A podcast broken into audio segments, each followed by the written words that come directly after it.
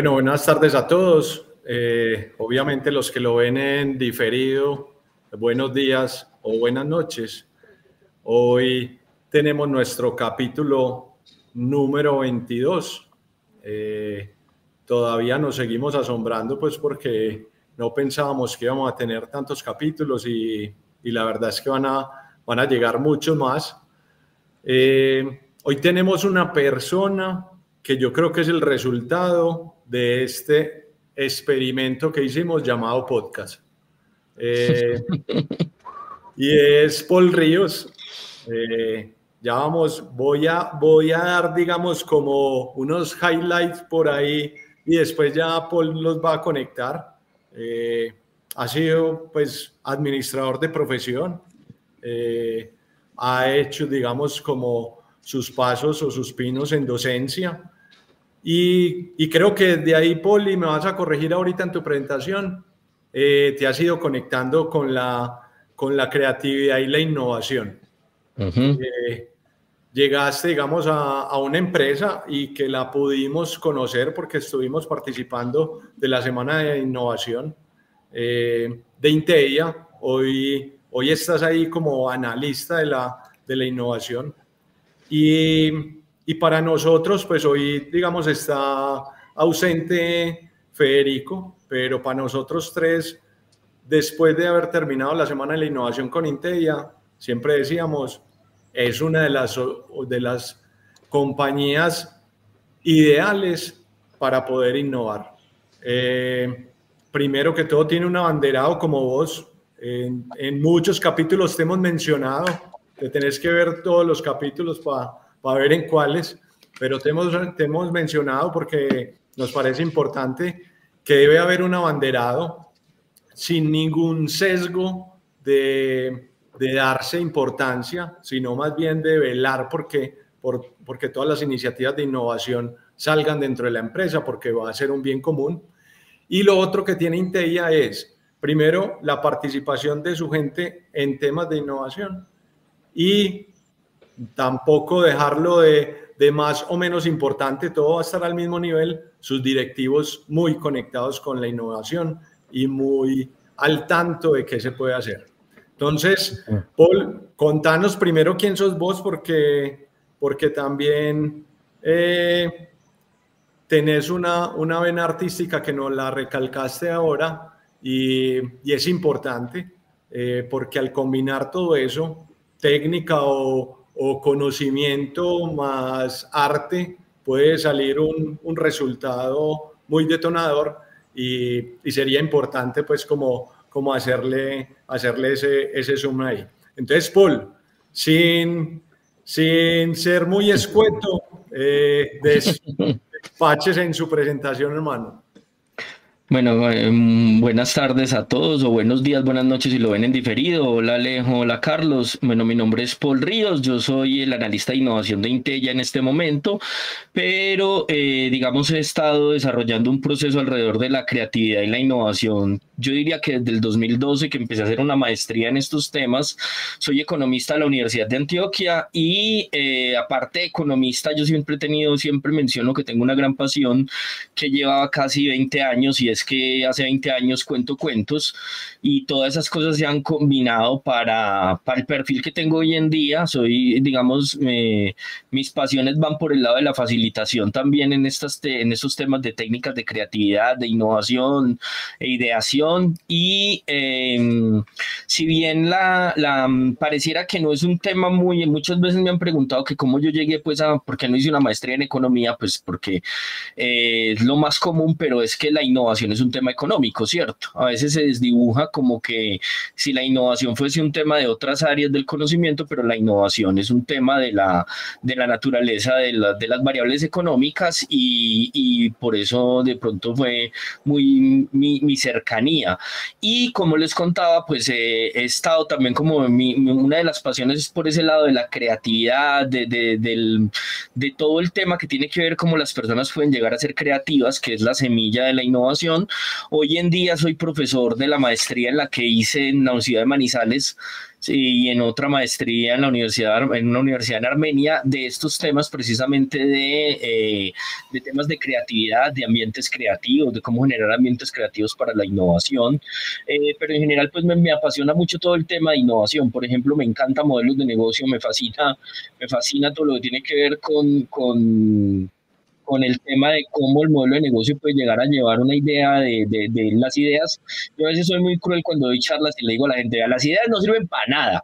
Y me, me dicen, pero ¿cómo así? O sea, las ideas son lo más importante en el mundo, pero las ideas a la vez hay una paradoja y es que no sirven para nada. No sirven para nada porque si no se ejecutan no sirven para nada, ¿cierto? Lo que importa es la ejecución de la idea, no la idea en sí. La idea, por eso ninguna, en ninguna parte te van a patentar una idea. ¿Por qué? Porque es que lo que importa la ejecución de la idea. Entonces son como todos esos temas me parecen muy, muy apasionantes.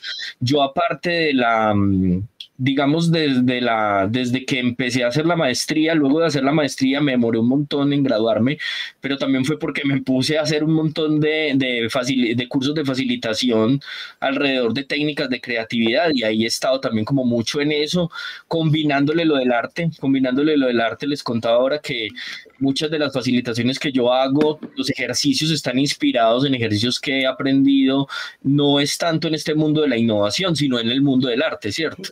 El tema de, un taller, cómo se, se, se, inicia un taller o cómo se va llevando a cabo y todo eso, muchos de los ejercicios que yo aplico son, son en realidad adaptaciones de, del mundo del arte, de sobre todo de la improvisación teatral y de otras artes que he estudiado para llevarlas a cabo. Entonces sí es como muchas de las cosas que hago eh, ah, bueno, y un dato pues así adicional, aunque soy más paisa que el arepa del, ¿cómo es que dice? El arepa del Parque de Río, yo me considero también sanandresano porque yo me crié en San Andrés, en la isla. Entonces, sí, pues eh, es como otra cosa ahí que podría contar de mí. Qué pereza cuando no le preguntan eso. no, no, no, qué bien, qué bien, Paul, porque seguramente mucha gente también se, se estará identificando, tiene una profesión pero tiene un arte. Y como decía ahorita, combinados puede salir un, un, resultado totalmente detonante, totalmente, totalmente diferente. Eh, Paul, ya conocimos un poquito más de Paul. Nosotros siempre empezamos por porque la gente nos dé consejos, pero esta vez eh, vamos a ampliar, digamos, como qué es Inteia eh, y, de, y qué empresa es y qué es lo que hace. Ok, bueno, eh, muchos bajo este nombre no nos conocen, pero sé que cuando diga el otro nombre, muchos, sobre todo en el ecosistema de Medellín y de, Bogotá, nos van a conocer. Eh, el año pasado tuvimos un cambio de marca, pero eh, esta empresa de sistemas inteligentes en red, que era una, es una empresa filial de XM, que es una de las empresas del grupo ISA, por ende filial del grupo ISA y también de Ecopetrol, eh, desde, la, desde la compra pues, de Ecopetrol.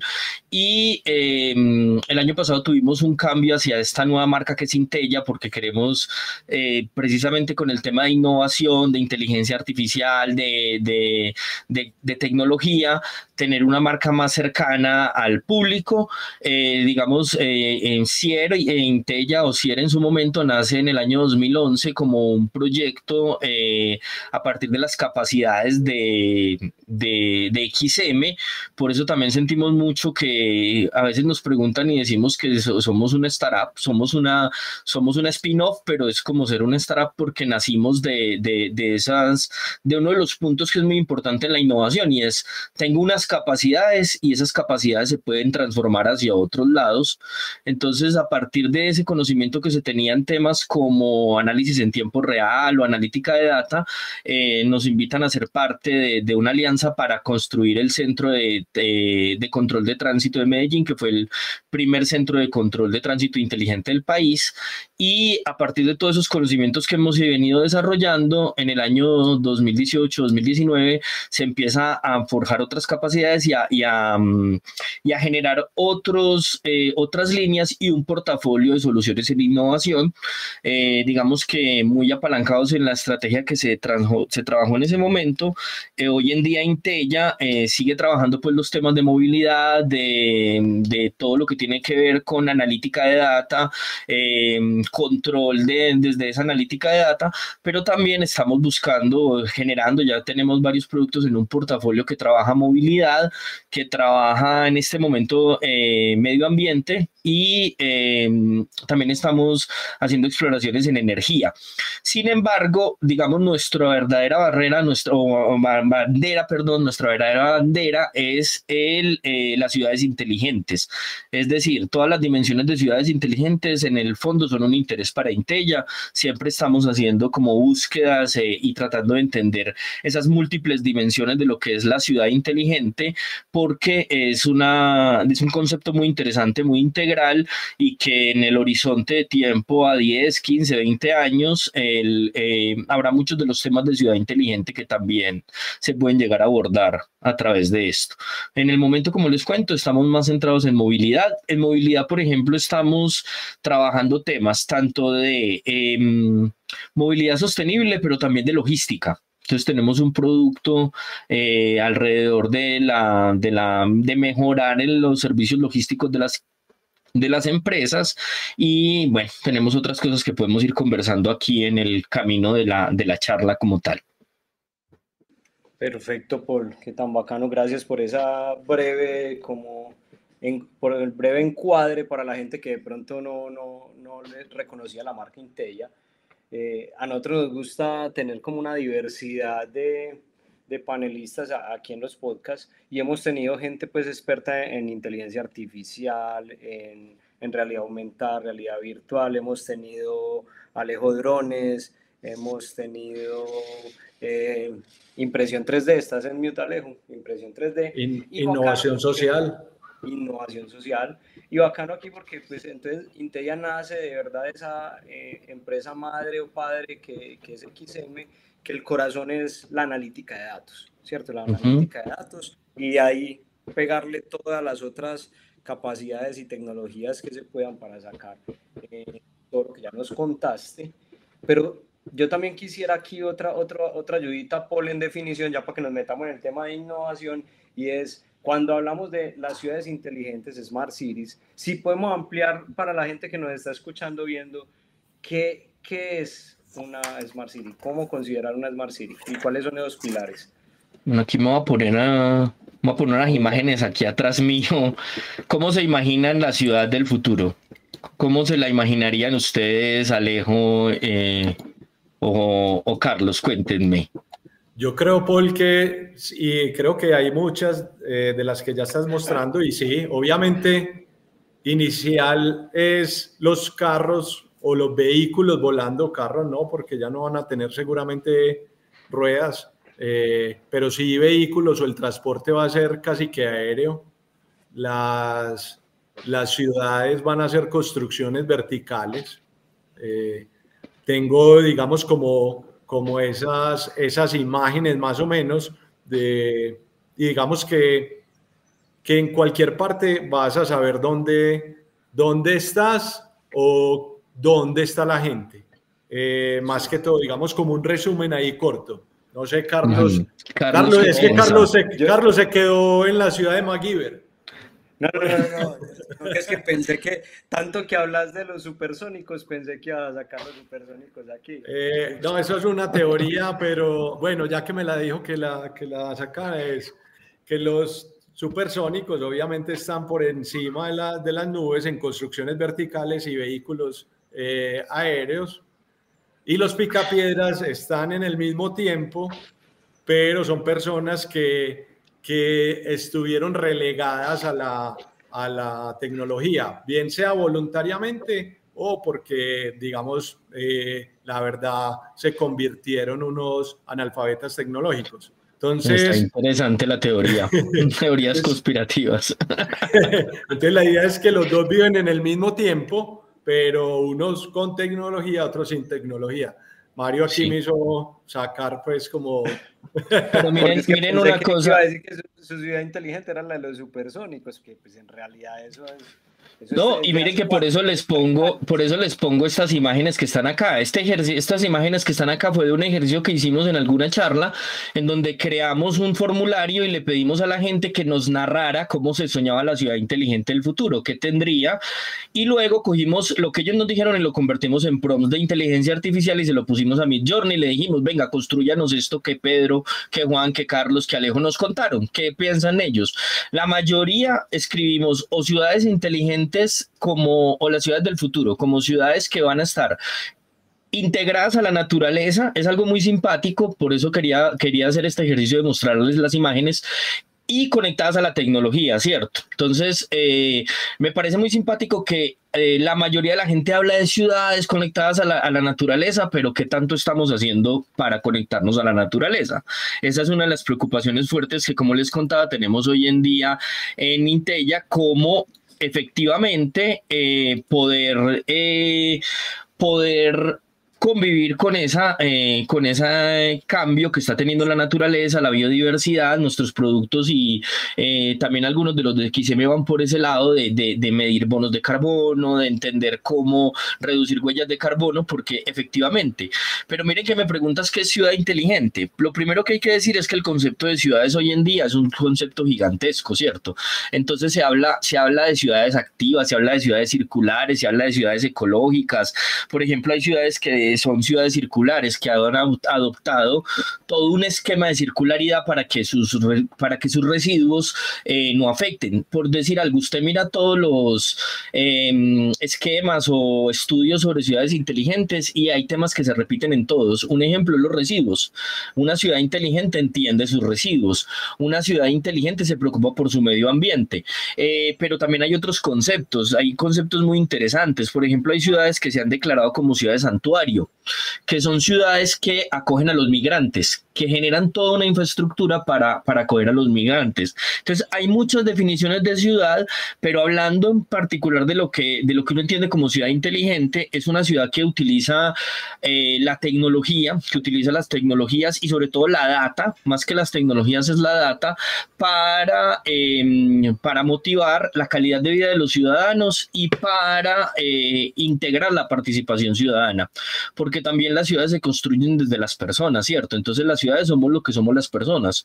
Entonces las ciudades inteligentes tienen una característica, las que se han entrado en los rankings y las que se han declarado, y es que le han puesto atención a entender cómo generan información y cómo esa información puede ser mejor o cómo puede ayudar a mejorar la calidad de vida de los ciudadanos. Y en ese sentido hay muchos em, ejercicios interesantes. Em, en el mundo de la tecnología, eh, digamos, este mundo de ciudades inteligentes, incluso hay comunidades de software como Fireworks, lo que se llama, que eh, Fireware, eh, que es un, todo un software que tiene que ver con eh, algoritmos para, para, manejo de ciudades inteligentes. ¿Por qué? Porque la data, las ciudades viven de la data, así como lo, y lo deben de haber comentado en algunos de los podcasts, la información es muy importante para la innovación en las organizaciones, para las ciudades, su información también es muy importante, ¿cierto? ¿Qué comportamiento se está teniendo de movilidad? ¿Cómo la gente, por ejemplo, cómo por decir algo, uno de los esquemas que está o de las dimensiones que casi siempre aparece es seguridad dónde están los puntos de mayor seguridad e inseguridad de la ciudad, ¿cierto? Porque mutan de un lugar a otro.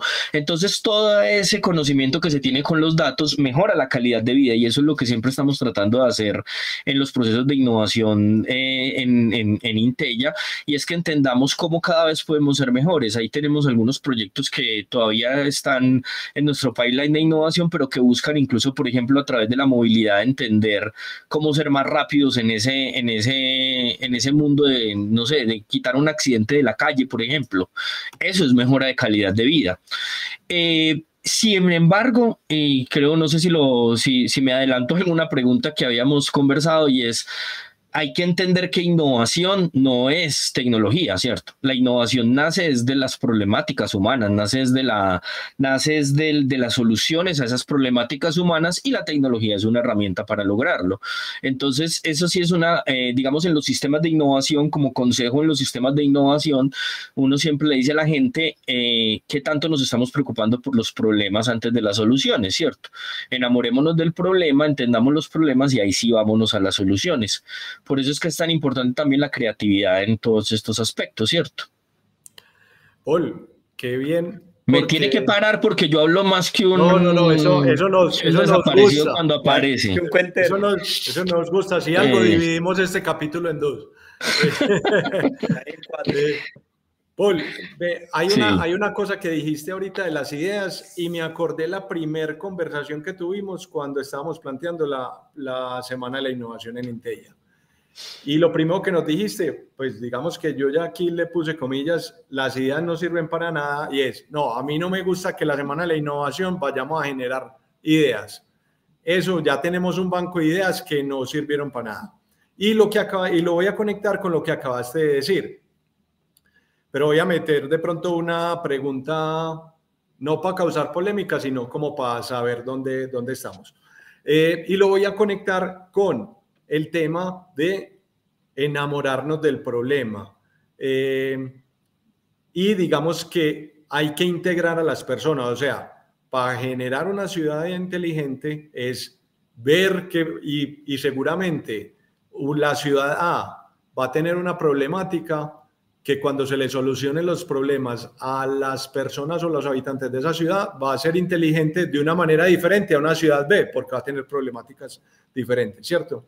Entonces, lo conecto con esa, con esa problemática humana y es Intella cómo escoge los retos, cómo escoge los retos para poder solucionar esa problemática de las personas y ir aportando un poquito más a esa, a esa ciudad inteligente. Y Paul, aquí, si lo sabes, si no lo sabes, si de pronto es de interpretación, eh, Medellín en un porcentaje de ciudad inteligente, ¿qué tanto es, tanto es ciudad inteligente Medellín?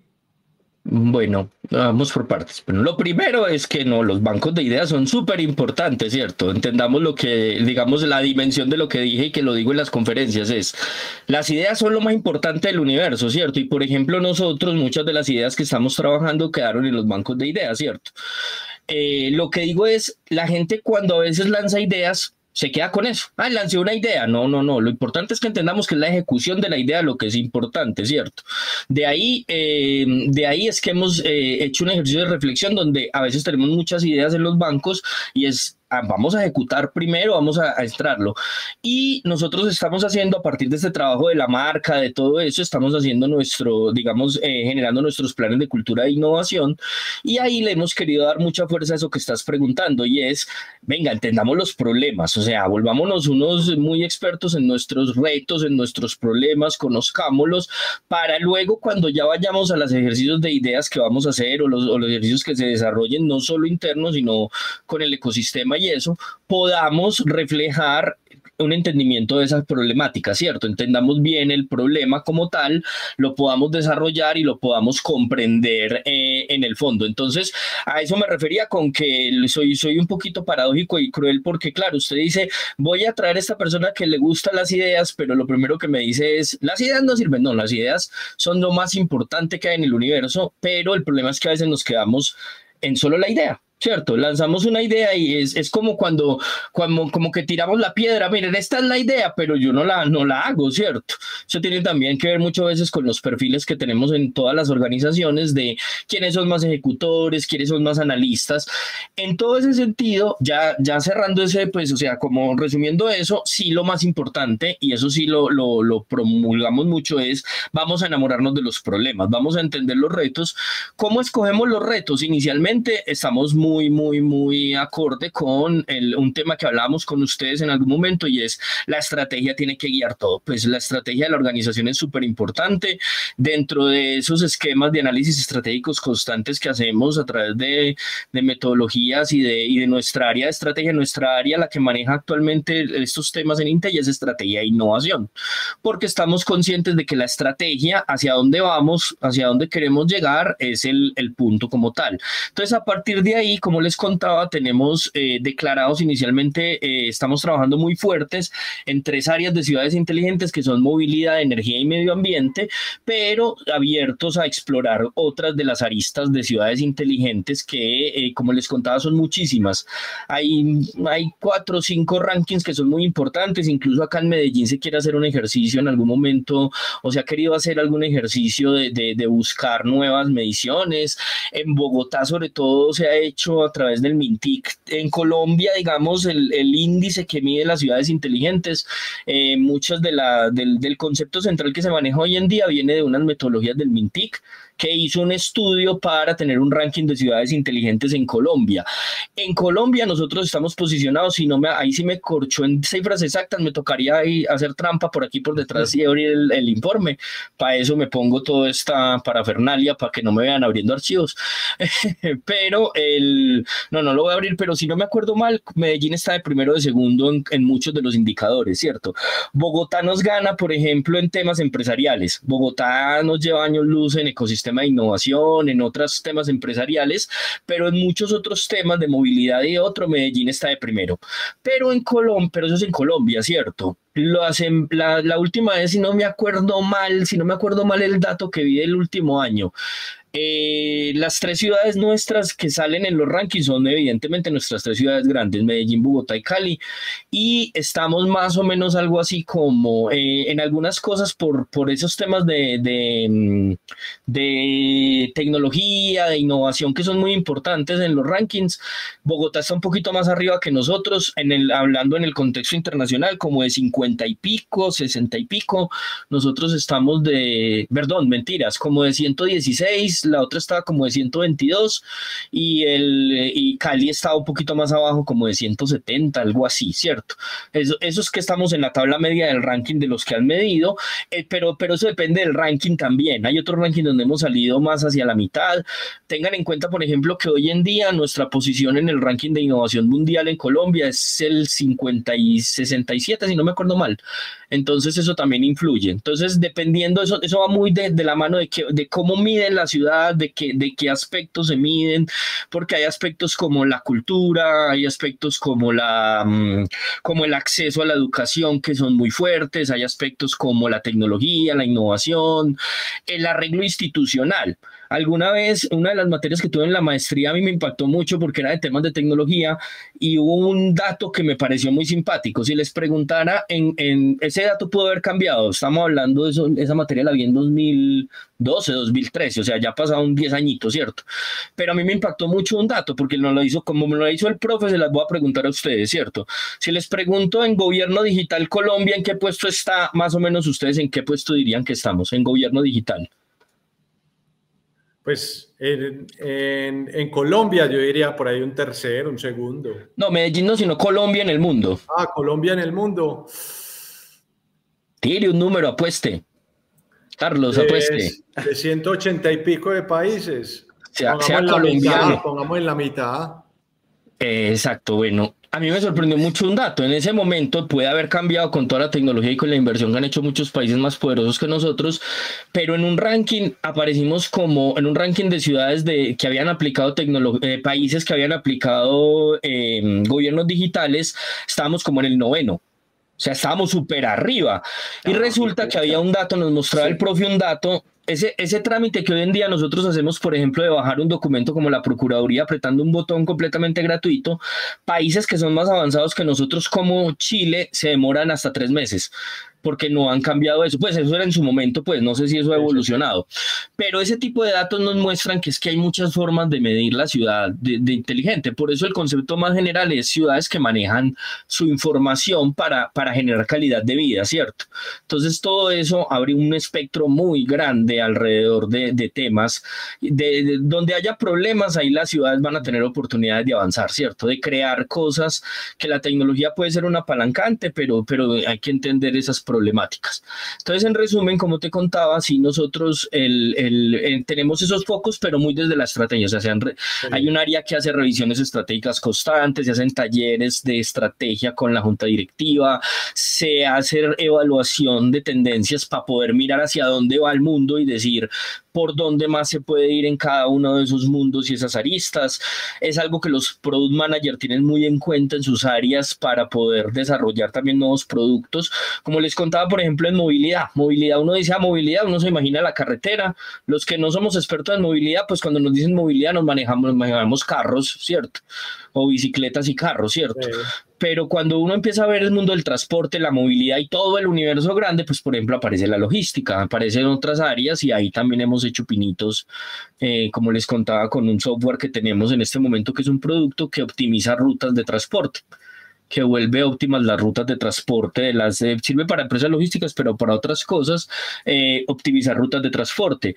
Pero estamos integrándolo también con mediciones de huella de carbono, porque es que hay una cosa muy importante hoy en día y es todo el tema de todos tenemos que luchar en todo el mundo por eh, la sostenibilidad definitivamente, porque es que si no, no vamos a alcanzar jamás las metas que se han, se han propuesto. Nada más ahorita en un ejercicio hice una búsqueda de un dato concreto, le pregunté a, al papá, ya no, ya no hice uno Google, sino ChatGPT, le pregunté a ChatGPT o a Google, no me acuerdo cuál de los dos, que me diera un dato exacto de cuál, era el efecto del, del de, cuál es el cuento ese con el clima. Y resulta que es que el dato dice que si la temperatura aumenta un punto 5 grados, eh, los desastres van a ser tremendos, pero que si llegamos a 2 a dos grados centígrados por encima de la temperatura, eso nos va a llevar a un desastre tal que se van a morir las especies. Bueno, mejor dicho, hasta ahí llegamos, ¿cierto? Entonces hay que hacer cosas en el mundo para poder salvarnos de eso y eso es lo que estamos apuntándole desde la innovación. No, qué bien, Paul. Qué bien, Paul. Paul, yo tenía por aquí dos preguntitas. Primero, saludar a, Juan Magaviria, que por ahí nos reportó sintonía, siempre está presente, eh, un amigo especial de aquí de la casa. Leemos la agenda. Que, Bueno, y yo quería preguntar, y es que cuando estuvimos ahí trabajando en la Feria de Innovación con Inteya, entendimos que a Inteya no le interesa desarrollar tecnologías, le interesa aprovechar esas tecnologías, hablando de otro, de, startups, de entidades, de empresas que ya tengan tecnología, que puedan sumarse a ese objetivo de generar datos para potencializar eso que vos hablabas ahorita alrededor de, las ciudades inteligentes, pero en, los puntos de movilidad, eh, energía y, medio ambiente. Estoy en lo cierto. Sí, o sea, por, como para ir encuadrando a la gente que ¿Cómo puedo trabajar con ella desde sí, hay una cosa y es que, el, mm, digamos, en esos análisis estratégicos entendimos que eh, las empresas que desarrollan tecnología son empresas, son, el top mundial del desarrollo de la tecnología. Entonces, no sé si lo han hablado alguna vez en los, creo que vi algo que comentaba Federico en los primeros podcasts eh, hay diferentes estrategias que uno puede hacer cuando hacen los mapas de estrategias en las organizaciones. Eh, nosotros tenemos muy claro que lo que nos interesa mucho es ser integradores, ¿cierto? ¿Por qué? Porque hay muchas cosas que ya están hechas y que lo que pasa es que no están integradas. Pero además eh, somos súper conscientes de que innovar no se hace solo. O sea, innovar, eso es un consejo para todo el mundo. El, el, paradigma, de hecho, aquí adentro, ese paradigma cada vez es, no, no, es que no se pueda hacer. Si usted tiene mucha plata, muchos recursos, siempre parte de su estrategia va a ser estar hacia adentro y hacia afuera. Em, pero en el, en el caso puntual de la, de, de la innovación y si lo hablamos desde Intel, ya estamos muy conscientes de, mm, de la tremenda importancia que hay de eh, innovar desde, de innovar desde la, mm, precisamente hoy, cómo es la tecnología. No confío en la tecnología. Hoy me empezó a fallar el software con el que siempre me gusta manejarme en estos, en, en, en el internet. En conferencias. No, en todo, yo todo lo hago desde aquí, parece que viviera dentro de este software. Y el, el mm, estoy buscando acá precisamente para, para eh, me hicieron acordar de un ejemplo, creo que lo tengo por aquí. A ver, siempre se me va si lo tengo aquí a la mano. Bueno, a mí me gusta mucho recomendar literatura porque, porque eso es, el conocimiento se hace, no se hace sobre los hombros de otros. Hay un libro muy famoso, un libro de los más interesantes que yo he leído en, en temas de, ah, sí, acá está. Eh, uno de los libros más interesantes que he leído en temas de, em, de innovación es este libro que está acá en la mitad que tiene como una latica que se llama Cambio de Fuego, que es em, un libro escrito por el director de innovación y luego gerente CEO de, ay, ay, ay, ay, ay, eh, CEO de P&G. Eh, volverlo a poner, yo te pongo en primer plano. Ah, listo. Qué pena aquí te pusiste tú. El, mm, entonces, la estrategia, la estrategia es muy importante porque la estrategia nos ayuda a entender el, mm, cuál es el, digamos, el camino. Acá hay como una biblioteca que a veces muestro en las charlas sobre, sobre estos temas. Este libro que está acá en la mitad, Cambio de Juego, es bastante fácil de, conseguir. Eh, se llama el, el, autor. Es el, mm, el el, en parte interesante, y es el ejemplo que les quiero poner, cuando P&G, si quieres ya me puedes sacar del primer plano, cuando P&G empieza a generar una estrategia de innovación, él, él, cuenta cómo la estrategia era 70-30, ellos declararon 70-30 abierta y cerrada. Es decir, 70 adentro porque ellos eran una empresa gigante que, que estaba incluso llegó a estar a punto de quebrarse, creo que es el año 2000, pero era una empresa gigante en donde para ellos la innovación estaba dentro, en sus laboratorios, tenían montones de laboratorios de de gigantescos con miles de millones invertidos, que eran los que creaban los productos. Pero declararon, en ese tiempo se puso muy de moda el los temas de innovación abierta con, con Henry Chess Brown, y entonces empezaron a trabajar toda una estrategia de, de compra de empresas, de, de trabajar con otros afuera y todo. El dato interesante es que con el paso del tiempo empezó a ser tan eficiente eso que hoy en día es al revés. Hoy en día su estrategia es 70% hacer con otros y 30% tecnologías de punta que siguen desarrollando. Digamos, hay razones para uno no irse para la calle a desarrollar, sino porque encuentro una oportunidad de pronto tan, tan interesante que la quiero explorar yo solito. Pero hoy en día sabemos que hay que trabajar con otros. Entonces, nosotros eh, apalancamos desde las tecnologías y, pero buscamos muchos aliados, ¿cierto? En muchos de nuestros proyectos y lo que se ha sacado en innovación, eh, hemos estado de la mano con, otros, con otras startups que manejan otros temas. Por decir algo, hay una cosa que es muy puntual. Nosotros somos más desarrolladores de software, ¿cierto? El hardware no es nuestro expertise. Entonces nosotros siempre estamos mapeando y buscando aliados porque muchos de los, de, la, de los desarrollos, sobre todo, por ejemplo, una de nuestras tecnologías declaradas de uso es el blockchain y otra es el, el IoT. Entonces, el IoT requiere mucho de, hardware, pero nosotros, ¿para qué uno se pone a desarrollar hardware en IoT si eso ya está, la mayoría ya está todo desarrollado, hay gente mucho más experta? Nos interesa integrar, eh, ayudar a otros y, y, generar muchas ideas alrededor de eso. Por ejemplo, en los planes de, de, innovación que estamos desarrollando, pensamos mucho en cómo conectarnos con los ecosistemas, de ahí que los conociéramos a ustedes y que entráramos, digamos, a, a siempre estamos muy pendientes de las comunidades, eh, escuchando y, juntándonos con otros a conversar, a ver qué, qué, oportunidades aparecen de construir en conjunto. No es fácil, ¿cierto? Eso sí es también en los mensajes, eh, en los mensajes que hay que darle a la gente que nos está escuchando es, eh, y, y, ojo que esto viene, me, voy a poner, me voy a poner profesor de universidad, ¿cierto? Es que tengan en cuenta que viene de la cultura, es decir, el colombiano siempre decimos que el colombiano no es bueno trabajando en equipo y eso es falso. Nosotros en los índices de cultura de Hofstadter, que es una de las maneras de medir la cultura, aparecemos como uno de los países más colectivistas del mundo. Dicho en paisa, nosotros todo lo hacemos en grupo. Nosotros somos los más buenos para hacer todo en vacas. Nosotros pónganos a hacer una vaca y estamos solos. Somos los mejores del mundo en eso. Pero tenemos otros aspectos en donde eh, nos afecta para nuestra capacidad de innovar, ¿cierto? Entonces, el, eh, nosotros nuestra historia nos ha llevado a ser desconfiados. colombiano no confía en los otros muy fácilmente y eso tiene que ver con nuestra cultura. Entonces, todo eso nos permea las culturas de innovación. Entonces, construir con otros es también sentarse a negociar eh, cómo vamos a construir con otros, ¿cierto? Cómo vamos a delegar tareas, cómo vamos a hacer cosas y eso es parte de lo que estamos construyendo construyendo. Porque hablar de ciudades y todavía no somos capaces de tener ciudadanos inteligentes. Uy, este Juanma se metió ya muy filosófico. Nos metió política aquí, Juan Manuel. No, no, no, no, temas de política no metemos. ¿Por qué hablar de ciudades si todavía no somos capaces de tener ciudadanos inteligentes? Yo creo que sí somos inteligentes. ¿Qué, ¿Dónde es que dice? Eso es en Matrix.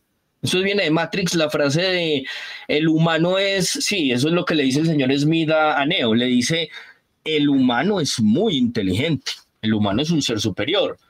La masa es la que a veces hace cosas que no debería hacer, ¿cierto? Entonces, sí habría que tener en cuenta de, no ser tan cruel tampoco. De pronto tenemos ciudadanos inteligentes. En Medellín hay cosas muy bonitas de ciudades inteligentes.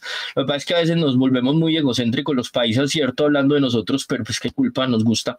Eh, pero miren un ejemplo que siempre es muy bueno tenerlo en cuenta cuando hablemos de culturas de innovación en las organizaciones frente a la cultura, la cultura metro en, nuestra ciudad, ¿cierto? Llevamos 25 años y es muy simpático porque no se ha terminado de permear del todo hacia afuera. O sea, nosotros cuando pasamos la línea de la puerta del metro somos unos lord ingleses, o sea, caminamos por la derecha, hablamos pasito y todo, y nos transformamos cuando salimos de la puerta. Pero en muchos de los comportamientos de la calle sí vemos cómo la gente ha aprendido esas culturas, ¿cierto? Pero ojo, ¿cuánto lleva la implementación de eso? 20, 25 años. Entonces las transformaciones culturales son de mucho tiempo. Em, y yo creo que sí es válido con la pregunta de Juanma, es el, el, la ciudad puede ser inteligente por, la, por el concepto que daba. La ciudad puede ser inteligente porque si entiende su data puede ser muy interesante cómo lo hace, ¿cierto? No sé, pongamos casos, no sé, ciudades como ciudades como Barranquilla, ¿cierto? Si, si una ciudad como Barranquilla agarra la data y entiende cómo funcionan sus arroyos y sus ciclos de lluvia, puede llegar a encontrarle soluciones a esas problemáticas hoy en día con la tecnología que hay, ¿cierto? Ciudades de ciudades turísticas que puedan entender cómo es realmente el movimiento. Es que hoy en día la data te podría decir, por ejemplo, cómo los turistas por dónde llegan, por dónde salen, en dónde se quedan y qué les gustó más. Entonces eso es lo que hay que empezar a buscar y sí podemos hablar de territorios y ciudades inteligentes, aunque con un poquito de ácido de la pregunta de Juanma, eh, a veces los ciudadanos todavía nos falta un poquito pues de, de comprender eso. Ojo que muchas ciudades inteligentes son aburridas. parece muy simpático, no sé por ahí si igual un youtuber, o sobre todo una youtuber que vive en México que es coreana, que ella se vino de Corea porque se iba a enloquecer, estuvo a punto de suicidarse, porque claro, Corea es el paradigma de la tecnología, de la ciudad inteligente, pero es una cosa muy desigual y la gente tiene un montón de paradigmas, entonces tampoco nos tiremos tan duro, diría yo, ¿cierto? Ser colombiano tiene sus ventajas también, somos alegres. Total. Claro. Paul, yo muy de acuerdo con vos, eso pensé cuando Juanma nos tiró ahí esa, esa papeleta bailando, y es que yo creo que en la medida que tengamos más, más información a la mano, uno actúa de manera diferente, ¿cierto? Creo que eso, eso nos ayuda y no creo que, que, tenga que ser primero eso que lo otro, es que nos metemos ahí en el dilema de qué fue. No, y sabes qué me pones a pensar ahora, Carlos, con eso que dices, es que tengamos en cuenta una cosa, hablamos de ciudad como concepto, pero ¿y por qué no pensar en barrio inteligente, en comunidad inteligente, en urbanización inteligente? Podría haber experimentos a más baja escala que nos impacten a, la, en el día a día, ¿cierto? Un junta de acción comunal inteligente, no sé. Hay, hay, hay, hay ejercicios, ¿cierto? Laureles es un mundo eh, como, como, como grupo y hay gente organizada ya. Podría ser un experimento de barrio inteligente, de, de espacios inteligentes por decir algo, lo mismo que se aplica para ciudades, podría ser muy, muy transitable a, ecosistemas. Pónganle en caso a nosotros que, que, estamos dentro del grupo Ecopetrol. Barranca Bermeja, la refinería es casi toda la ciudad casi que la refinería, o sea que es una pequeña ciudad y al ser una pequeña ciudad tiene rutas de transporte, tiene edificios, tiene, tiene problemas de que se va la luz, tiene lo mismo que una gran ciudad. Entonces pensemos, aplicemos el concepto también ahí a que, a que podríamos tener ideas de innovación que vistas desde la ciudad inteligente le impacten a territorios o a otras cosas. Nosotros estamos incluso hablando, acá dijimos ciudades por el, por el, digamos, el nombre que le pusimos a la charla, pero en realidad hemos querido ampliar el concepto en Intella mucho hablar de territorio inteligente, porque ojo que no olvidemos que la ruralidad es muy importante, ¿cierto? Y la, y la ruralidad tiene aspectos de, de inteligencia que son muy interesantes. Eh, yo creo que a veces la abundancia nos afecta aquí en Colombia. ¿Por qué? Porque tenemos tanto que a veces no nos damos cuenta dónde hay ejercicios de, por ejemplo, de, agricultura inteligente muy interesante en lugares del mundo en donde casi que es, ya se les acabó el área de cultivo. Un ejemplo es Inglaterra. Todas esas tecnologías son muy interesantes para medir el, el campo, ¿cierto? Todo este tema de biodiversidad que les contaba y de huellas de carbono, eso hay que ponerle atención, ¿cierto? ¿Cómo lo podemos convertir en un activo importante para nuestro país? Y cómo podemos ser abanderados de mover eso en el mundo. Entonces son, son, temas que son interesantes, ¿cierto? Páreme que yo hablo más que un perdido cuando aparece. No, ahí te iba, ahí te iba. yo sé que Carlos tiene otra pregunta ahí que la, la dejó pues por, por, la papeleta de Juanma, pero eh, no, incluso te iba a complementar, Paul, que tuvimos un capítulo de, de drones eh, con Paula Velandia y ella también decía, la agricultura hoy es la están manejando, la están manejando drones eh, desde el tema, bien sea de inspección de topográfico eh, o también desde, desde la fumigación de cultivos en áreas tan extensas con tan poco personal hoy en los campos, ¿cierto? Entonces, al final, lo que decís eh, es totalmente, totalmente válido. pueden ser territorios, no tiene que ser la ciudad. Eh, y también está válido pensar eh, ese cuestionamiento, ¿por qué no empezamos a hacer eh, ensayos un poco más pequeños en el edificio, en el barrio, en, en la unidad? Y, y, todo eso va, todo eso va migrando. Ahora sí, el año pasado, les comento, por ejemplo, el año pasado estuvimos en Smart City Co en Bogotá, en Tella estuvo allá presentando la marca y viéndolos, mostrando los proyectos y había proyectos muy interesantes. Había empresas que eh, tenían temas de ciudad inteligente, pero aplicados en parques de diversiones, por ejemplo. Entonces, como la persona desde que entra, eh, imagínense por decir algo tan, cosas tan sencillas, por eso los problemas son tan bonitos. Cosas que a veces uno no entiende como un problema que puede ser, pues usted entra a un parque de diversiones y usted es preocupado porque usted no está tranquilo porque los niños se le van a perder, pero ¿y qué tal que desde que usted entre usted sepa dónde está el niño en todo momento? ¿Cierto? Esté tranquilo porque sus paquetes están cuidados. Cosas de ese tipo son, son, son experiencias que las veíamos allá y entonces uno dice, todo eso puede integrar la ciudad, la ciudad como información todavía, y falta mucho, falta muchísimo. Eh, hoy en día, por decir algo, hagan un ejercicio de buscar cierta información de la ciudad y van a ver que uno dice todavía, porque hoy en día no hay información organizada de ciertas cosas la ciudad, ¿cierto? En estos días vi que están tratando de hacer nuevamente ese ejercicio, lo han tratado de hacer N veces y es organizar un directorio cultural de la ciudad, por decir algo. Ese ejercicio que eso, ojo que eso a veces pasa, ah, no, me estoy inventando el agua tibia, no, eso ha habido en mil intentos, ¿cierto? ¿Qué pasó? Vamos a ver qué, vamos a ver cómo les va en este, que es muy interesante, porque si, si una de las cosas que hace falta es en un solo lugar rápido y seguro encontrar toda X cierta cantidad de información. Ejemplo, la cultural de la ciudad. Si usted quiere salir hoy, usted cómo compara dónde quiere ir y cómo, cómo, qué es mejor y qué es peor. Pues es, es, es como todo ese mundo de intereses que puede generarse ahí en una ciudad cuando se, cuando se trabaja como ciudad inteligente.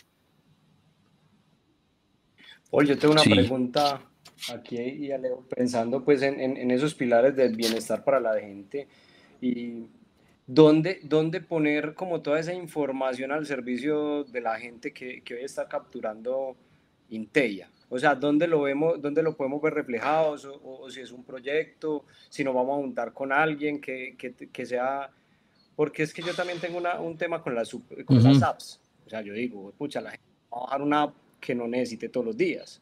¿Cierto? Yo la bajo, la, la, la desinstalo, pero Waze ni a bala. Ese es un mundo. Pero rápido. Yo diría que ese es un mundo porque efectivamente, por ejemplo, yo creo, ayer le oí a otra persona de innovación de Chile diciendo una cosa que yo también digo mucho y es, yo en los talleres de ideación, cuando me dicen apps, a mí me va dando como algo por acá, me empieza como a subir un, como, como algo en el cuello, pucha. Miren, les cuento una anécdota. Hay una, hay, yo, yo sigo muchas redes de innovación, de, de, me meto a todo lo que diga que son redes de innovación o podcast o, otra, me, me inscribo que me llegue ese correo ya, eh, ese correo parece más spam que el correo normal, el correo personal. Eh, algún día, ni me acuerdo de qué red, no sé si es eh, Mentoring o una cosa que, una que es muy famosa, llegó un artículo, 100 cosas que siempre aparecen en las lluvias de ideas. 100 cosas que siempre aparecen en las lluvias de ideas. Casi me muero de la risa riéndolo, ¿cierto? Eh, 3D, realidad virtual y aumentada, realidad entra, entra. No, eso es tecnología. Entienda el problema y láncelo como tal.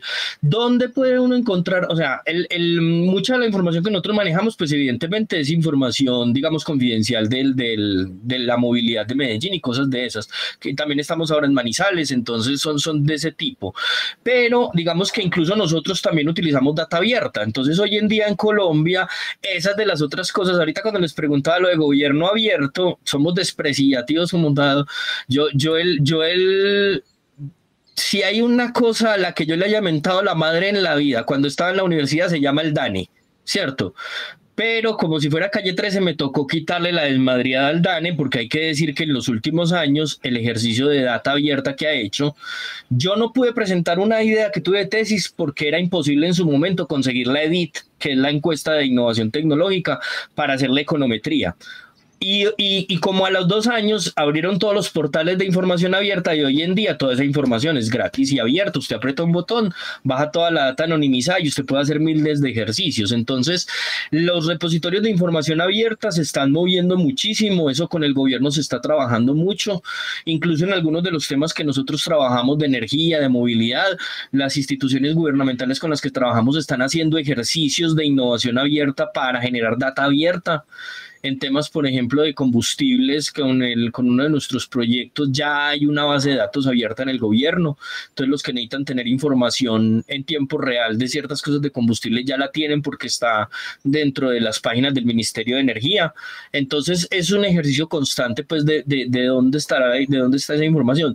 Siempre va a faltar, siempre va a faltar, pero yo creo que, que, que la cultura de data abierta está creciendo mucho. Está creciendo mucho y es una oportunidad. Las redes tienen que ser una oportunidad. Yo alguna vez en una charla en Ruta N hablaban de, de, sistemas de innovación y hablaban de los pactos de innovación que se estaban haciendo en Ruta N y les decía yo que para mí desde mi experiencia en esos poquitos años era como el 2010 que yo llevaba como profesional, para mí el pacto más importante que se tendría que hacer en Colombia es el pacto por la información, porque es que una de las cosas que nos falla mucho a nosotros la posibilidad de hacer innovación en nuestro país es que todavía somos muy celosos con la, con la información y uno ve en otros países, a mí me da una tristeza cuando uno hace cosas académicas, por ejemplo, y empieza a buscar en las bases de datos y ve que todos los estudios en China, en Japón, en Corea, en Estados Unidos, dice, este es un estudio que se hizo en 2.500 empresas, apenas a uno le da como risa porque usted un estudio, si usted hacer acá un estudio con una o dos es un camello, ahora 2.500 pues sería como que imposible, pero, pero, pero hay que ir hacia allá, ¿cierto? O sea, en innovación necesitamos información, necesitamos, necesitamos promulgar más esa idea de, de, buscar data para poder generar cosas, ¿cierto? Y ya lo otro que dice Carlos Mario, eso sí ya, digamos, es una lucha constante, ¿cierto? se está trabajando en plataformas, en apps y todo, pero eso es parte de los modelos de negocio, tienen que tenerlo muy en cuenta cuando los estén construyendo, que hoy en día hay una guerra de las apps, ¿cierto? Me acuerdo un ejercicio alguna vez de ideación de modelos de negocio en la Universidad de Antioquia, un taller que a unos muchachos con, una, con un amor pues en el corazón me mostraban su app de, y, y, les digo que me dio un pesar porque como con dos o tres eh, preguntas se las desbaraté y los mandé más aburridos, pero a los meses me escribió como que eh, esa, ese, ese impacto inicial le había servido mucho, ese cuestionamiento les había servido muchísimo y habían avanzado y habían pivoteado el modelo porque alguien les dijo, venga, ustedes tienen un círculo vicioso ahí, ¿cierto? Porque están diciendo que van a atraer muchos lugares, me acuerdo que era algo así como vamos a atraer muchos lugares. ¿Y cuál es la propuesta de valor para atraer a esa gente? Pues que va a haber muchos clientes. ¿Y cuál es la propuesta de valor para los clientes? Que va a haber muchos lugares. Entonces les decía, ustedes ahí tienen ese círculo vicioso, pasan muchas apps, ¿cierto? Que necesito atraerlo. Entonces a veces entender eso es importante porque lo que están diciendo, la tecnología al final de cuentas no lo es. Y en ese mundo, por ejemplo, es una competencia competencia feroz por cuál es la más efectiva, cuál es la más, más interesante, pues, y cuál es la más, la, la, que más va a impactar. ¿Cuáles son las que nos impactan, las que nos solucionan problemas? porque todos tenemos, no sé, un WhatsApp? Porque todos lo utilizamos. Y habrá unos muy puntuales, muy interesantes que nos sirvan en contextos. Yo creo que a eso le pasa también mucho lo de las redes sociales. ¿Qué, qué, cuál es el análisis que han hecho las redes sociales? Las redes sociales mutan y la mutación histórica de las redes sociales. Redes sociales no solo pues entiendan Facebook, Twitter, todo eso, sino las redes como tal mutan a redes más pequeñas. Entonces, la que empieza gigante, empieza, la gente empieza a salirse de esa gigante. O servicios más, pequeños. Y empieza más pequeños. Ese es el caso del boom de Facebook, pero la decantación hacia LinkedIn hoy en día en lo profesional, ¿cierto? Por, por poner un ejemplo de, de ideas que conocemos, ¿cierto? Entonces, eso también es válido, ¿cierto? Habrá, habrá ideas que sigan siendo muy fuertes eh, para no, para tampoco tirarle el cuello a las apps en entornos de redes más pequeñas. Es decir, una app, por ejemplo, que nos beneficia a los cuenteros, no sé, de pronto tenga, tenga, bueno, esa no porque no vemos suficientes cuenteros para que, para que funcione, pero sí en comunidades más pequeñas, ¿cierto? Una app que le, que le pegue a los estudiantes de X cosa o a, puede, puede funcionar, ¿cierto? Paul, después nos creamos, ¿cómo va a ser esa app? De la ciudad inteligente, o sea, la, app donde se peguen todas las informaciones de esa... Que esa es la que esa la estamos trabajando, digamos, ah, eh, ideas de esas alrededor de cómo se puede generar a través de lo que ya tenemos ecosistemas de, ciudades inteligentes. Exactamente. Quiero preguntar eso, o sea, antes de que no acabe el espacio, que ya se nos va a acabar, qué, qué triste, nos va a tocar de verdad otro espacio con Paul. Paul, bacano, bacano que hayas tocado Alejo, ¿me estás escuchando? Alejo. Alejo. Paul. ¿me estás escuchando? Yo sí escucho, yo a Carlos sí lo escucho, pero no sé si Alejo es que no nos está escuchando. Sí, sí, dale, Carlos, adelante. Te estaba, te estaba ah. diciendo que rico que antes de que acabe el espacio, eh, mencionar unos eh, proyectos bacanos de, los que, de, los que, de los que está trabajando Intelia y que se puedan contar, pues, como para ampliarle un poquito la gente. Pues los que estamos, digamos, in, poniendo en el mercado y que incluso pues los, los, invitamos a visitar nuestra página y ver ahí los servicios que estamos proponiendo.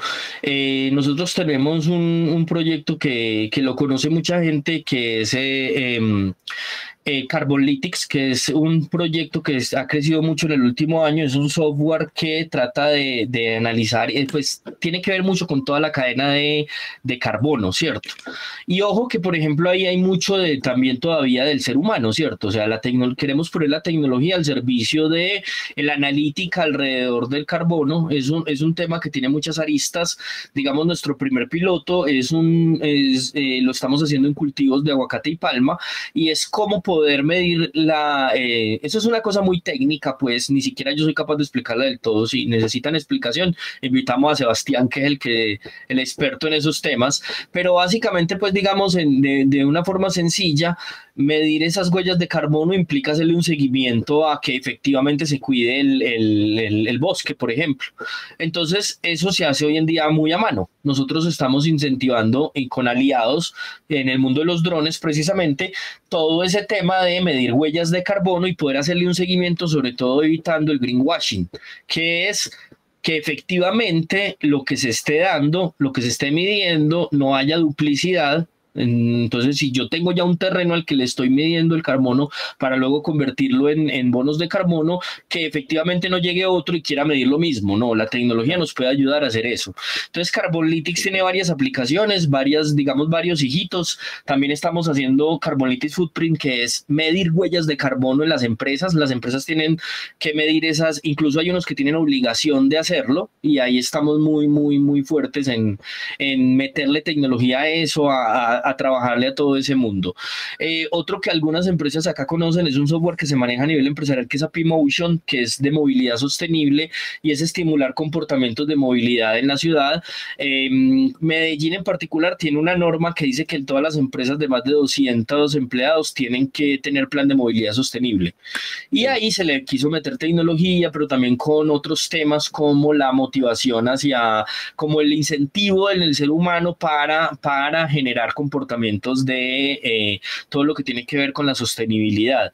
El otro que les decía, por ejemplo, de, de, mm, logísticas, se llama TrackMile y es, busca optimizar las rutas, ¿cierto? Las empresas de logística tienen que hacer entregas, pero los algoritmos de optimización de rutas es una matemática muy avanzada. Si, si de pronto muchos de ustedes la vieron en la universidad, todo lo que tiene que ver con eh, investigación de operaciones, ¿cierto?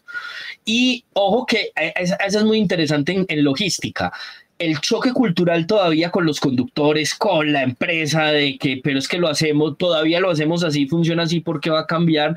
Es una lucha constante, pero efectivamente es el caso en donde uno se da cuenta que la tecnología sí es una gran herramienta de ayuda, porque es que los algoritmos matemáticos que requieren esas cosas son muy difíciles, muy potentes, ¿cierto? El ser humano no es capaz de calcularlos a mano.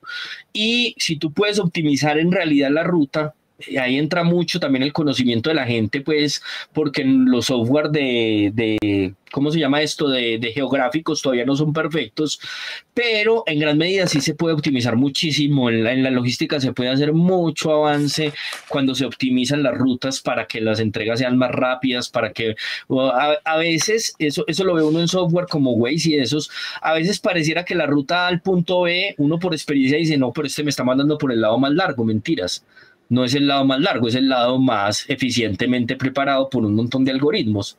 Entonces ese es el otro mundo pues como en el que estamos trabajando. Y bueno, a futuro les contaremos de más proyectos que están ahí. Los invitamos a, a visitar nuestra página web que es, es intella.com y ahí van a poder encontrar toda, todo lo que estamos haciendo en este momento. Eh, yo creo que este año vamos a tener un cambio también de imagen en esa página, pero ese es un proyecto que está en desarrollo en este momento. Qué bueno, Paul. Qué bien, Paul. Eh, yo no lo pudimos hablar aquí al principio, como dijo Alejo, hicimos un, un, un, viraje diferente a lo que siempre hacemos. En el previo, siempre nosotros tratamos de, de dejar mensajes claves para que, que, son importantes para ti dentro de Intella, para que ruede la, la, innovación, para que se viva. Y nos hablabas de algo que, pues, de, de como cuatro o cinco mensajes que generalmente hemos llegado a esa conclusión en muchos de los capítulos, pero no quiero dejar de mencionarlos porque es que aquí hemos hablado mucho de tecnología, ¿cierto? De tecnología, de ciudades eh, inteligentes, pero quiero que sepan pues que allá eh, Paul para movilizar la, la innovación me habló del liderazgo, del liderazgo de sus líderes, valga la redundancia, y, de, y del equipo de acción constante, lo que él decía, tiene que moverse, que es lo único que hace que la cultura sea viva, eh, eh, que la estrategia esté conectada con la, con la innovación, o sea, la innovación al servicio de la estrategia y con revisión constante, decía Paul. Eh, Suma de capacidades que nos la dijo por ahí Paul, súper importante esa suma de capacidades, no hacerlo todo solo porque la, la innovación es imposible solos y estar muy conectados con las tendencias, las metodologías, los aprendizajes constantes para poder o sea, no quería que nos fuéramos sin que supieran que, a pesar de que hablamos mucho de cosas de tecnología, para Paul, Paul nos entregaba todos estos mensajes al principio, eh, que, para que sepan que la, la, innovación se vive desde que uno tenga en cuenta este, estas cosas tan importantes. Sí, ustedes lo decían al principio que la innovación es parte, pues que la, el tema del liderazgo que ustedes vieron allá, y es que nosotros tenemos, nuestros líderes están pero conectadísimos con que para poder crecer a, mejores tasas la, la, la, tema es innovar. Hay que hacer cosas diferentes, ¿cierto?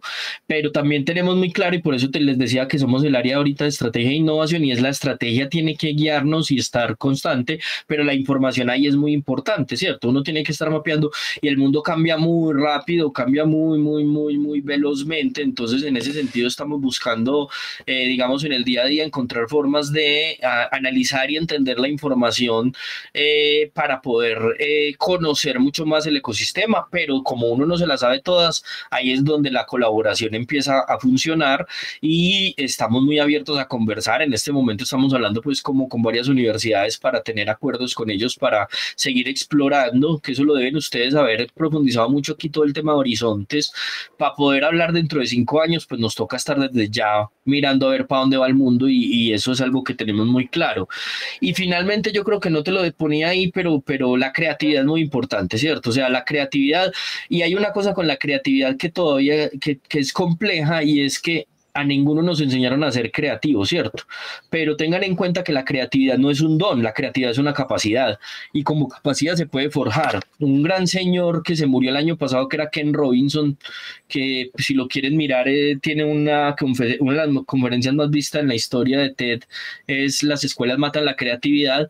Ken Robinson falleció en el 2021, creo, ya hace como, no más, sí, ya como hace como dos años ya.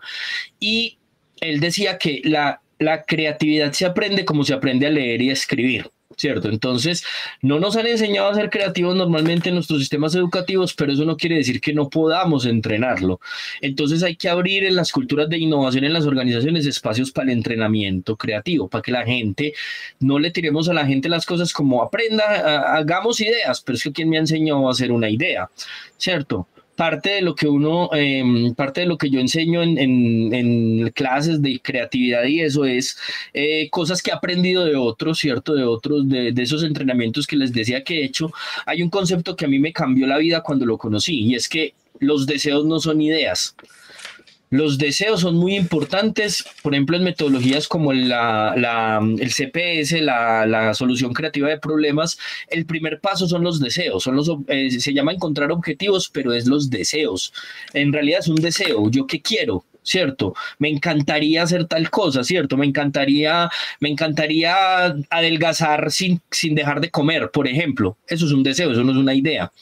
Para que llegue a ser una idea, primero hay que convertirlo en un problema, sí, pero ¿cuál es el problema de adelgazar y comer mucho por decir algo? No es que el problema no, eso no es un problema. Ah, no, el problema es que no me controlo con los dulces. Ah, eso sí puede ser un problema. Ahora, cuando lanzamos ideas, muchas veces caemos, es muy común en las lluvias de ideas, caer en deseos nuevamente y decir, por ejemplo, cosas como, no sé, que sea más divertido. Estamos haciendo, por ejemplo, culturas de innovación, ¿no? Que la cultura de innovación sea más divertida. Pero ¿cómo? O sea, ¿cómo la hacemos más divertida? Montamos 17 payasitos, hacemos una película, eh, hacemos, un, hacemos un tour, ¿qué hacemos? ¿Qué? No me importa inicialmente si las ideas son buenas o malas, pero sí me importa que tenga ideas. Entonces, el, el, son, son, como cosas que son parte de la cultura de la innovación. Voy cerrando aquí porque ustedes me tienen que parar porque si no, no paro. ya lo vamos a parar con una pregunta, Paul. Ya lo vamos hay a un concepto, hay, hay un concepto que es muy interesante de pronto para que lo tengan en cuenta, y es que la, la innovación no tiene corpus propio de conocimiento. La innovación es una suma de gestiones. La innovación nació como un estudio a partir de áreas como la economía, la administración, le fue sumando cosas de otras áreas del conocimiento. Entonces el corpus lo ha ido adquiriendo de muchas partes y eso ha llevado a que en realidad sea una suma de gestiones. Entonces cuando usted quiere gestionar la innovación en la organización, tenga en cuenta que va a tener que gestionar proyectos, va a tener que gestionar conocimiento, va a tener que gestionar cambio, va a tener que gestionar cultura y va a tener que gestionar creatividad y creo que me faltan algunas, pero básicamente esas. Entonces, ¿cómo está gestionando su creatividad? Pregúnteselo, ¿cierto? ¿Cómo está gestionando su, eh, su, la gestión del conocimiento? Muchas organizaciones dicen, no hemos hecho nunca nada en innovación. Y, cuando los empiezan a indagar se dan cuenta que tienen un programa de gestión de conocimiento gigantesco, ¿no? Ustedes sí han hecho en innovación, porque es que han trabajado gestión del conocimiento y esa es una de las gestiones que se suma ahí, como lo que de pronto no ha hecho es cómo le saca la información a ese conocimiento para convertirlo en innovación, ¿cierto? Entonces yo sí soy como el abanderado, así como hay abanderados de la gestión del conocimiento, hay abanderados de la gestión de la creatividad, entonces hay que gestionar la creatividad, no hay que decirle a la gente genere ideas, entrenenlos para que generen ideas, ¿cierto? Eso es como ir a un gimnasio, hay que entrenarse. Ahí te voy a copiar el tema de la creatividad porque también soy un apasionado por la, por la creatividad. Eh, te invitaré a, a, una actividad que yo hago, digamos, de, de, creatividad, que es pizza ciegas, hacer una pizza de cero, pero con los ojos tapados. Eh, y digamos que, que te la voy a copiar porque, pues aquí no lo he hablado con Carlos Mario, pero pero quisiéramos otro, otro capítulo de Paul, pero enfocado en esa parte de la, de la creatividad. Ah, con eh, gusto, porque, hablamos de ese tema. Porque como decís, es, es importante para la innovación. No es, no es el 100% creatividad igual innovación, pero sí es un ingrediente supremamente, supremamente importante. No, la creatividad y la innovación son dos cosas distintas, son, se, se, diferencian más de lo que se parecen, pero ojo, la semilla de la innovación es la creatividad. usted, puede ser, usted puede ser creativo sin necesidad de llegar a ser innovador. Un, un, error muy común que he visto en libros incluso es que dicen, la creatividad es generar ideas, la innovación es llevarlas a cabo. Pues muchachos, donde eso fuera real, esta vaina no existiría, no estaríamos acá, porque es que la innovación es un concepto económico, la innovación es que un mercado te acepte la idea, ese es el concepto, digamos, central de, o que, o que haya una propiedad, una adaptación de eso. Entonces, se, se, desliga de el acto creativo. El acto creativo es mucho más grande y muchos de los actos creativos no van a terminar en innovaciones. Es más, una de las características que las diferencia es que la creatividad puede ser más individual, ¿cierto? Hay uno de los niveles de la creatividad que tiene que ver con tu ser distinto, sentirte mejor, hacer cosas distintas, solucionar tus problemas del día a día. Pero luego cuando eso pasa a la innovación aparecen unas cosas mucho más complejas que hay que poder entender. Entonces, no, con mucho gusto hacemos otro capítulo de los centrados en... A mí una cosa de la que si no me paran de hablar es de técnicas de creatividad. Y ojo que, y ojo que voy a armar un, un, un taller no, sino que es que a mí casi no me gusta hacer polémica, pero estoy, voy a armar una polémica contra la inteligencia artificial porque es que ya he oído a mucha gente diciendo, ya no se van a hacer lluvias de ideas porque eso ya no se necesita con ChatGPT. Pues yo estaba haciendo ejercicios y me parece que falta pensamiento crítico con las ideas que salen de ChatGPT. Hacerlo ChatGPT te lanza ideas, te, te lanza semillas de ideas, pero no me puedes comparar la idea con la que lanza un ser humano que tiene más nivel de análisis y que, por ejemplo, aplicando una técnica X o Y, eh, bien aplicada, porque ojo, si hay algo que se aplique mal en el mundo de la innovación son las técnicas, ¿cierto? Mm, si ustedes lo invitan a una lluvia de ideas y alguien lo para en el primer momento, pues, mejor dicho, esa vaina ya se dañó. Esa vaina ya se dañó. Entonces, hay, hay, hay muchas cosas de las, de las técnicas, entonces es, es eso. Paul, ahí estamos ansiosos por oír tu respuesta a la siguiente pregunta y es el nombre del, del, del podcast. ¿Quién dijo caja? Ese elemento en la innovación para Paul, eh, hagámoslo en un, en un rengloncito. Eh, Paul piensa por fuera, por dentro de la caja, de la caja el botella está por fuera. Eh, sí, digamos que. No, yo creo que, las dos. ¿Qué sentido le, pones a la caja dentro de, del ámbito innovación? La, la, caja hay que tener mucho cuidado, ¿cierto? Y me voy, ya que me, ya, ya me alargué mucho, me voy, sáquenme, apaguen la cámara. El, mi libro favorito. No hay, respuesta mala ni buena, Paul. No, sí, pero les cuento, mi libro favorito de innovación y se lo recomiendo si se quieren leer un libro que sea pilar, es un libro que se llama eh, Ideas peligrosas de Al Rif. Es poquito complejo de conseguir. Cuando llegó, yo no sé por qué desapareció del mercado. Es un libro de un experto en creatividad que es crítico a las teorías de creatividad de innovación, ¿cierto? Y él dice una cosa y es que el cerebro es muy tramposo y el cerebro cuando nos dice que nos salimos de la caja nos mete a otra caja, nos encasilla en otra caja mental. Entonces, hay de los dos mundos, ¿cierto? Yo no, no, no, no me caso con, digamos, en un tiempo estuve muy casado con, con todas estas técnicas de creatividad alrededor de, de pensar fuera de la caja, pero hay que tenerle cuidado a las de pensar fuera de la caja, ¿cierto? Pero también hay que tenerle cuidado a cómo se aplican las de pensar dentro de la caja, ¿cierto? Que la realidad no conozco muchas, conozco SIT, por ejemplo, pensamiento inventivo, pero pensamiento inventivo es muy potente, muy, una cosa muy descrestante, pero ojo, hay que ser críticos, ese es camper. Ese scamper aplicado de otra manera, pero es scamper, ¿cierto? O sea, si es una técnica que se la inventan en Israel como en los 90 y scamper es una técnica de los años 60. Entonces, por línea de tiempo sabemos que las ideas, y Scamper ni siquiera es de eso, Scamper viene de, de los años 50 de Alex Osborne, el inventor de la lluvia de ideas. Entonces, ese, eso le muestra a uno esas líneas de tiempo. Y hay un ejemplo que yo pongo siempre. Ah, es que las, las lluvias de ideas no sirven, le dicen a uno mucha gente. Y cuando uno va a ver métodos de Google, lo que hacen son lluvias de ideas clásicas. Y uno dice, pero entonces venga, ¿cómo así? Eh, entonces, una de las empresas que más innovación genera en el mundo, que más ideas tiene, sigue aplicando técnicas en sus sesiones en vivo y en directo, bien aplicadas, con transformaciones, en donde sigue aplicando lluvia de ideas clásicas. Entonces es muy simpático eso porque hay mucha gente que se casa con la idea de, de, escucha o ve una nueva técnica, una nueva cosa y ya todo lo otro no sirve para nada. No, hay que ser, hay que ser ahí muy crítico en entenderlo. Entonces yo diría que estoy como el gato de Snorinder si me abre o me cierra la caja, no sabrá si estoy vivo o muerto. Por ejemplo, me parece, me parecen, hay ejercicios de SIT que son fantásticos, pero es de saber cuándo aplicarlos. O sea, si usted tiene organizaciones, por ejemplo, las organizaciones de producción que produzcan cosas físicas, que produzcan objetos, carros, motos, no sé qué, SIT es fantástico, porque lo que propone es excelente. Piense dentro de la caja, piense únicamente con la restricción de lo que tiene. Pero ojo que ahí viene lo que yo a veces critico muy bueno, pero en la, técnica, cuando ya la aplican ellos, cuando aplican las técnicas, eso a mí no me vengan a pelear, eso para mí es scamper y lo discutimos y todo, pero eso es scamper. Entonces es eso. Y lo que decís, Paul, es que puede que una, una técnica o una metodología eh, no por sí sola no va a funcionar, pues va, va a tener que depender de la situación. Yo aquí nos gusta mezclar. Mezclar. Es, no, hay que saberlo mezclar muy bien, hay que, hay que buscarle. Yo he visto técnicas alocadas, yo he visto técnicas alocadas y he visto resultados muy interesantes. Hay una que me fascina, que viene aplicada, pero ahí viene lo del entrenamiento.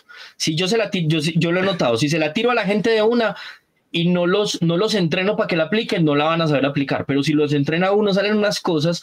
Es una técnica que se llama las malas ideas y es una técnica de fuera de la caja. Hay que aprender a pensar, ah, ahí hay un ejemplo que es interesante de fuera de la caja alguien alguna vez me decía, no, es que nosotros nos gusta es tris, porque tris es una técnica muy, muy ingenieril, muy no sé qué, no sé qué, no sé qué. Y yo decía, formal, muy formal. Muy formal, y no sé qué. Yo le decía, viste que tris vio si las ideas, cuando ya uno llega a la aplicación de las matrices de tris, son de las ideas más, donde hay que tener más pensamiento creativo, porque si tú no eres capaz de comprender que hay conceptos como ejemplo en TRIS, cómo, cómo crear algo que queme sin quemar o que queme sin calentar, al 80% de las personas sin entrenamiento, esa pregunta su cerebro les dice, eso no se puede les va a decir eso. Eso no se puede. ¿Cómo empaco sin empacar? ¿Cómo, cómo quemo sin quemar? ¿Cómo escucho, con, ¿Cómo escucho en el silencio? Ese son el tipo de preguntas tris. Entonces me van a decir a mí que tris no es una técnica creativa, es una técnica creativa.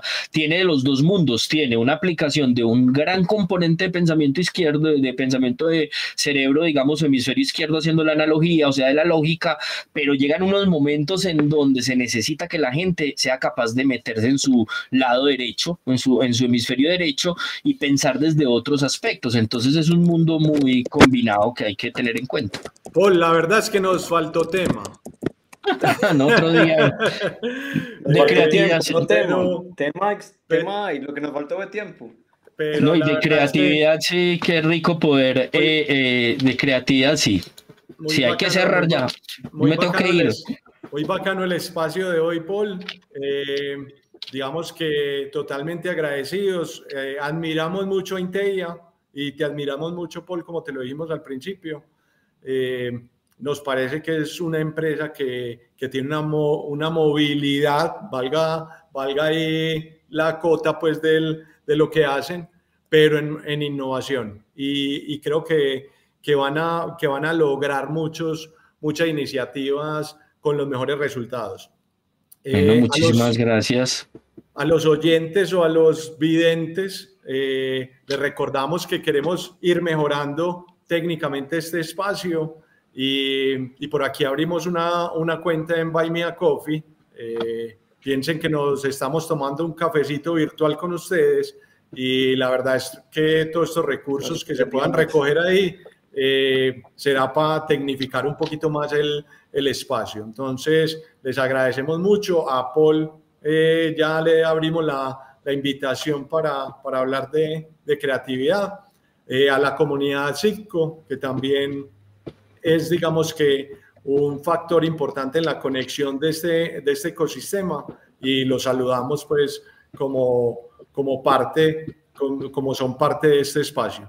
Entonces, Carlos o Paul, no sé si no, no, Paul, vetémoslo ya. A mí no, a mí ya, páreme el micrófono. Muchas gracias. Muchas gracias. Nos vemos.